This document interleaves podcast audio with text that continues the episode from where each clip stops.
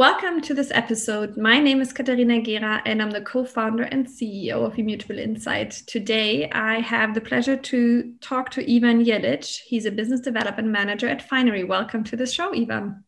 Hi, Katharina. Uh, nice to see you and uh, well, glad to be here. Ivan, how did you get into the blockchain space at the beginning? What intrigued you first? Well it was it was like a warm summer night of 2015 i was uh, having drinks with my friends and uh, one of them mentioned uh, bitcoin and uh, this upcoming new technology that that might change the world. And he was so excited about it. So uh, uh, we listened to it the whole the whole summer about the, the, the blockchain and the bitcoin. And at the end we decided to joined the train uh, uh, first as a smaller investor and later on as the, the interest developed um, i started doing my own research. And in 2017 i decided to join join one of the healthcare projects from um, germany that were trying to find a way to utilize the blockchain technology in pharmaceutical industry. And since i did work at that time at pharmaceutical industry i didn't know a lot about about that uh, market and uh, seeing that this is a good idea i decided to join. And ever since i've been um, working within the industry working on um, developing solutions for pharmaceutical uh, uh industry as i mentioned. And lately been focused more on the implementation of the blockchain technology into financial markets. Okay so I actually can see that you hit two of my favorite parts of the industry, investment and what it will do to established industries, in your case, pharmaceuticals. So um, we're probably going to, you know, cover both later on. But maybe just coming to your current role um, that you mentioned last, what exactly do you do and what exactly does your company do? So, as a business development manager at Finery Tech, I'm uh, focused on um, structuring the sales process, creating the relationships with relevant market participants, um, trying to find ways to to uh, aware uh, to raise the awareness about the product, about the company by creating some content, some reports on the market, on the industry, on the uh, uh, uh forecasts, and um, let's say it's the current situation. Try to capture all the participants and um, aggregate them um, that being said, sorry, I'll just sorry for interrupting. I just would like to get an idea of maybe a current report, maybe the title or something that you did. What's what's one of the examples that you've published lately? So, so for example, we've been working since uh, uh um, as a portion of uh, our marketplace. It involves the the um, integration of the liquidity providers. So one of the reports was uh, on liquidity providers uh, globally. So, what is the number of them currently? Um, some of the statistics, uh, some of the metrics on them. Uh, uh, um, and since we did do our own internal research on those participants because we wanted to uh, approach them in order to join our platform, we decided to use that knowledge and share it with market participants. And we've seen a lot of great feedback. A lot of them said, okay, this is perfect. We, we weren't able to find this and we'll use it, to be honest, as a, a list of potential clients, um, just as a, as a target list. So we received a lot of good uh, uh feedback on this. Okay. All right. And now back to the company. What does Fina- fi- Finery Tech? Finery, sorry no problem. So Finery Tech, as I mentioned, one portion of the platform is focused on liquidity providers. Since we as a marketplace do aggregate the liquidity from various uh, uh, liquidity sources. So one goal of the platform is to join and learn uh, uh learn more and more liquidity providers. I actually have a question anyhow that I wanted to ask, and then we can maybe slide back into that. Um, when I hear liquidity providers, I'm a bit uncertain who exactly do you mean. Do you mean likes like B2C2 and Enigma, or do you mean like exchanges like Binance and Huobi? Maybe for those listeners that are not as familiar with that part of the asset management in blockchain, what exactly does a liquidity provider do, and what's the additional benefit that your platform tries to give that particular group of market participants? Yes so so that's the definitely important thing to uh, the, uh, differentiate liquidity providers from other participants because uh, liquidity providers when we say it we are focused more on the the ones that do provide liquidity on the otc market not on centralized exchanges. And there are some uh, uh particular difference uh, differences between those two. And the main one is that on the otc market and the liquidity providers that we work with they settle uh, um, the the trades on their own uh, against uh, counterparties, and they do use their own funds in order to do that. So. Um, when we say liquidity providers, as you mentioned, some of them, we do think about B2C2, uh, Cumberland, um, you mentioned Enigma, uh, Flowtac, and so on. So, so those kind of companies that do uh, interact with um, counterparties directly and that they want to know who is on the other uh, side of the trade. Okay. And what are the volumes that um, start at your platform? Is there a minimum volume that you need to do, and what type of pairs? Because liquidity, I imagine, is not not for all the pairs. What are the pairs, and what's the volumes? So minimum trade amount is basically one satoshi. So there's no minimum trade amount, even though there is in regards to settlement, uh, since there is no point in uh, uh settling the trade of three euros. So uh, basically, it depends on the situation on the blockchain or uh, uh, what are the costs of the transaction. But it's more around a few thousand euros that would be the minimum amount to settle. And you asked about the trading pairs. The most popular ones would be uh, top five to 10 uh, cryptocurrencies. Uh, so, for example, Bitcoin, Ethereum, uh, Tezos, uh, Stellar, uh, and coins like that, Litecoin. we also allow the trading between cryptocurrencies against stablecoins such as USDC, USDT, um, DAI, and also crypto to fiat to crypto and uh, those fiat currencies would be the major uh, global ones USD, um, Euro, uh, British Pound, Canadian Dollar, and uh, Japanese yen. Mm-hmm. So, you know, given our audience is mainly in the Germany, Austria, Swiss region, what are your banking partners in this region if I would want to trade, for example, Euro to Bitcoin with you? How would it, how would a process look like? For clients? So the trades would be executed on the platform uh, between the, the, let's say, the client A from your side, from the DACH region, and on the other hand, the liquidity provider that has previously established uh, legal and uh, um, trading relationship uh, with the client A on your side. So basically, the trade would be executed on the Finery Tech, and the settlement would happen directly between your client and the liquidity provider. Uh, euros directly would go, since we do support the uh, SEPA transfers, the transfers of, of uh, fiat currencies would be quite fast. And blockchain as well, depending on the blockchain that is being used. And in this case, it's Bitcoin, it's matter of minutes. Mm-hmm. Okay. Now, um, you earlier said that that was one of the business parts that you do. What are the other business parts that you offer?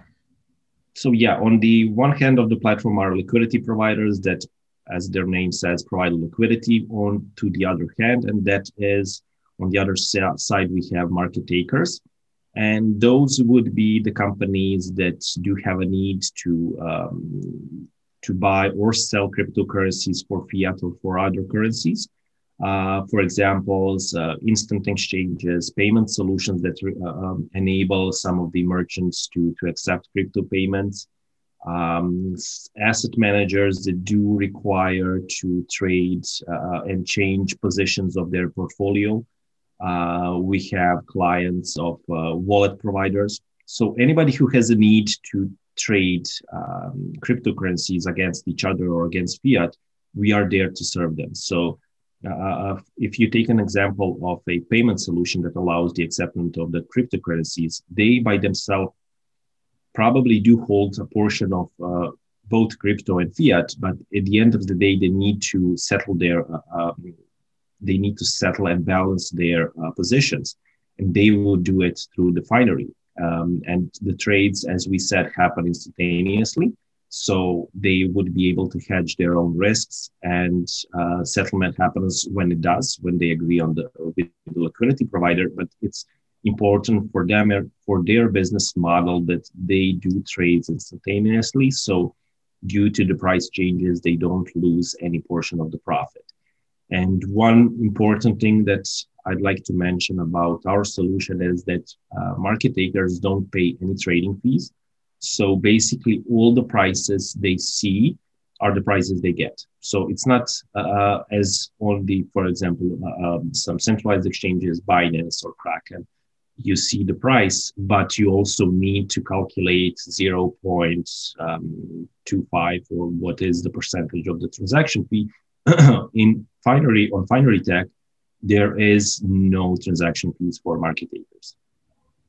So, what are the average daily volumes, let's say, in Bitcoin dollar, assuming that that's your biggest pair? So, what's the volume that I can trade in that fashion? So, um, the biggest trading volume would be surprisingly not in Bitcoin dollar, but uh, in Bitcoin euro, since we are a uh, European based company. So the first target market was European market, and uh, most of the clients that we have do trade euros. Um, but the current volumes are uh, well above um, $100 million per month. So basically, all types of the customers and, and uh, participants in the crypto ecosystem would be able to get the liquidity they need. Okay. All right. And what's what's the future? What's the near term goals for your company? Um, what are the milestones you want to achieve this year, and what's your plan further? Well, funny to ask. I, have been just working extensively on the business plan for this year and uh, business development plan to be more precise. And the goal is um, we are last year we've been focusing mostly on the crypto uh, uh, ecosystem and the participants within.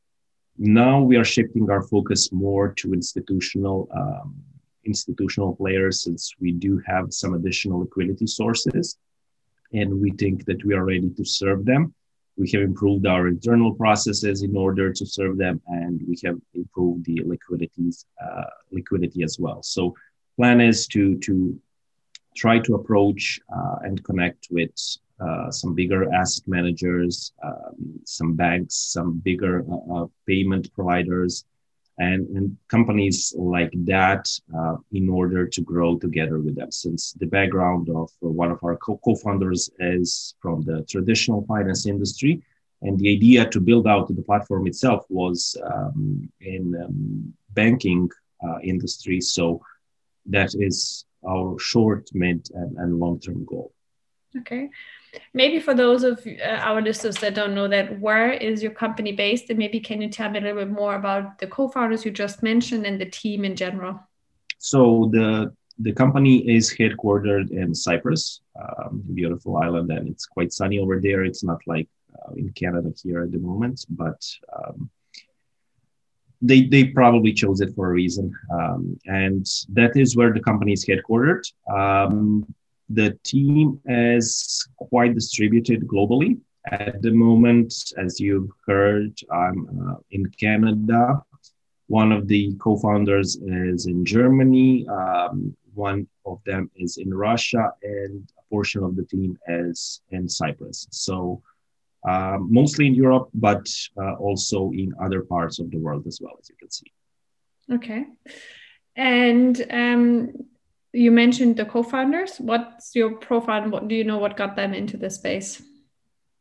Well as i said one of them has the uh, history and experience in ba- banking industry and uh, was working on a platform that similar to ours that was used uh, for interbanking um, interbanking trading. So uh, that gave him the idea or them the idea to develop a product uh, for digital assets and um, that was the main thought. The, the, the platform was launched in November 2019, so it's like 13 14 months old, um, and um, company itself has been um, has been incorporated in 2017. Uh, before that, there were some other side projects that they've been working on, but this is now the flagship project of the the uh, Finery Tech.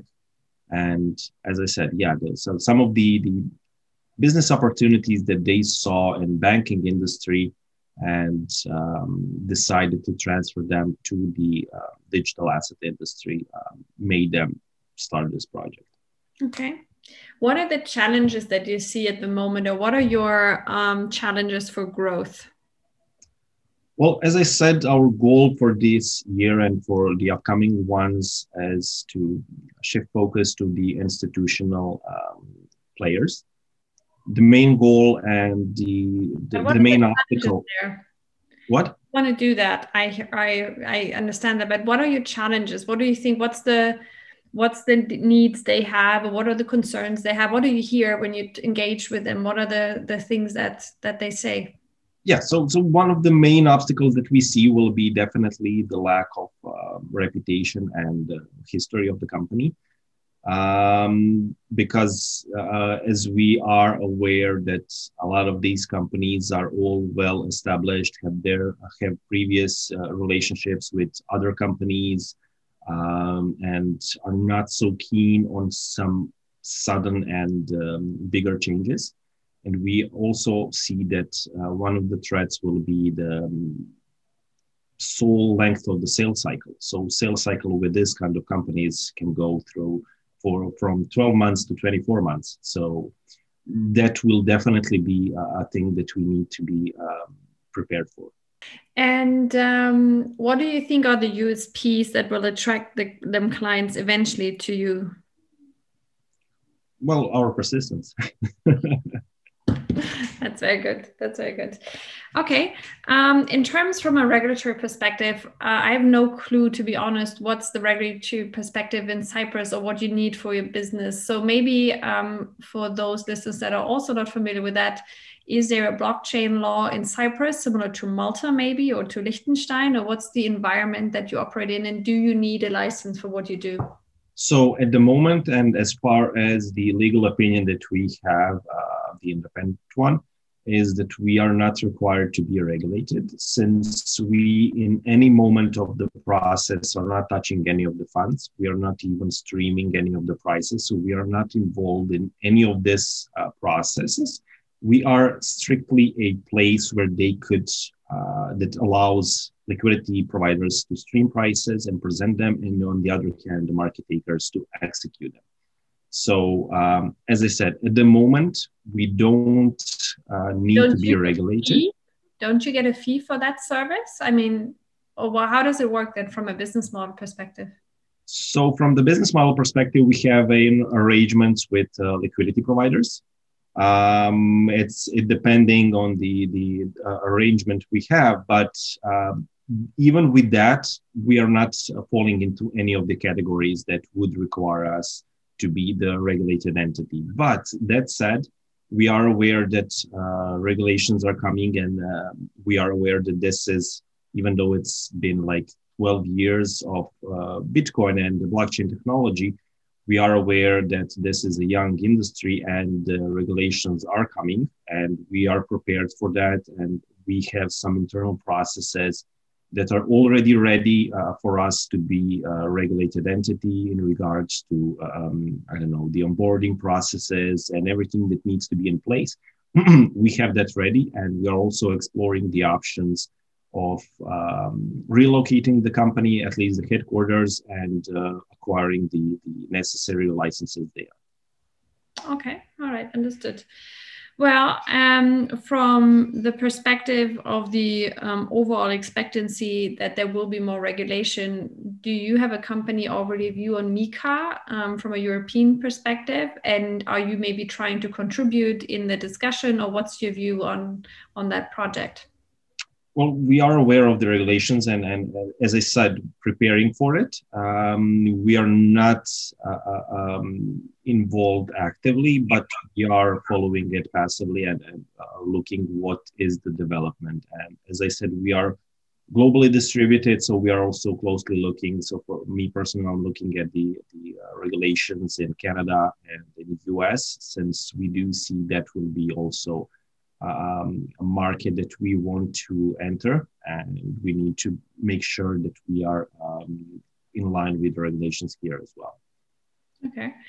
And maybe uh, one last uh, question on what we've seen recently at the end of December, but then also particularly in the first days of January with the market rally uh, coming up. How has that affected the liquidity part of the business? Because with those high volatilities and those you know strong demands coming in, obviously liquidity is a key part of you know making sure there's a valid uh, market going on across exchanges but also venues like yourself. So what were your observations on the liquidity let's say the first week of january for example? So i'm glad you mentioned that and that is also one of the the benefits and value propositions of, of our platform is that uh, instead of having um, either technical, both technical integration and legal relationship with one liquidity provider, you get the access to multiple of them with only one integration. So you are eliminating a huge portion of the risk that goes with uh, uh having only uh, uh, having all the eggs in one basket by uh, um, having the ability to get the liquidity from various sources. So if one dries out, you have um, other others available and we haven't seen any any problems on our platform. Um, luckily, we were managed to serve all the needs of our clients, and we are also actively working on um, integrating and onboarding new liquidity providers to be able to serve um, the upcoming flow that that's coming our way as well. And um, in regards to the liquidity in those uh, weeks you mentioned, we've seen uh, an increase of the trading volumes. But as I said, no no problems with serving those needs. Okay, interesting. Well, um, Ivan, um, thank you for um, all the information about your company and also the challenges that you see. Um, I'll be curiously watching how Finery develops and um, also what the liquidity market overall does. And um, thank you for this interview. Thank you as well, Katerina.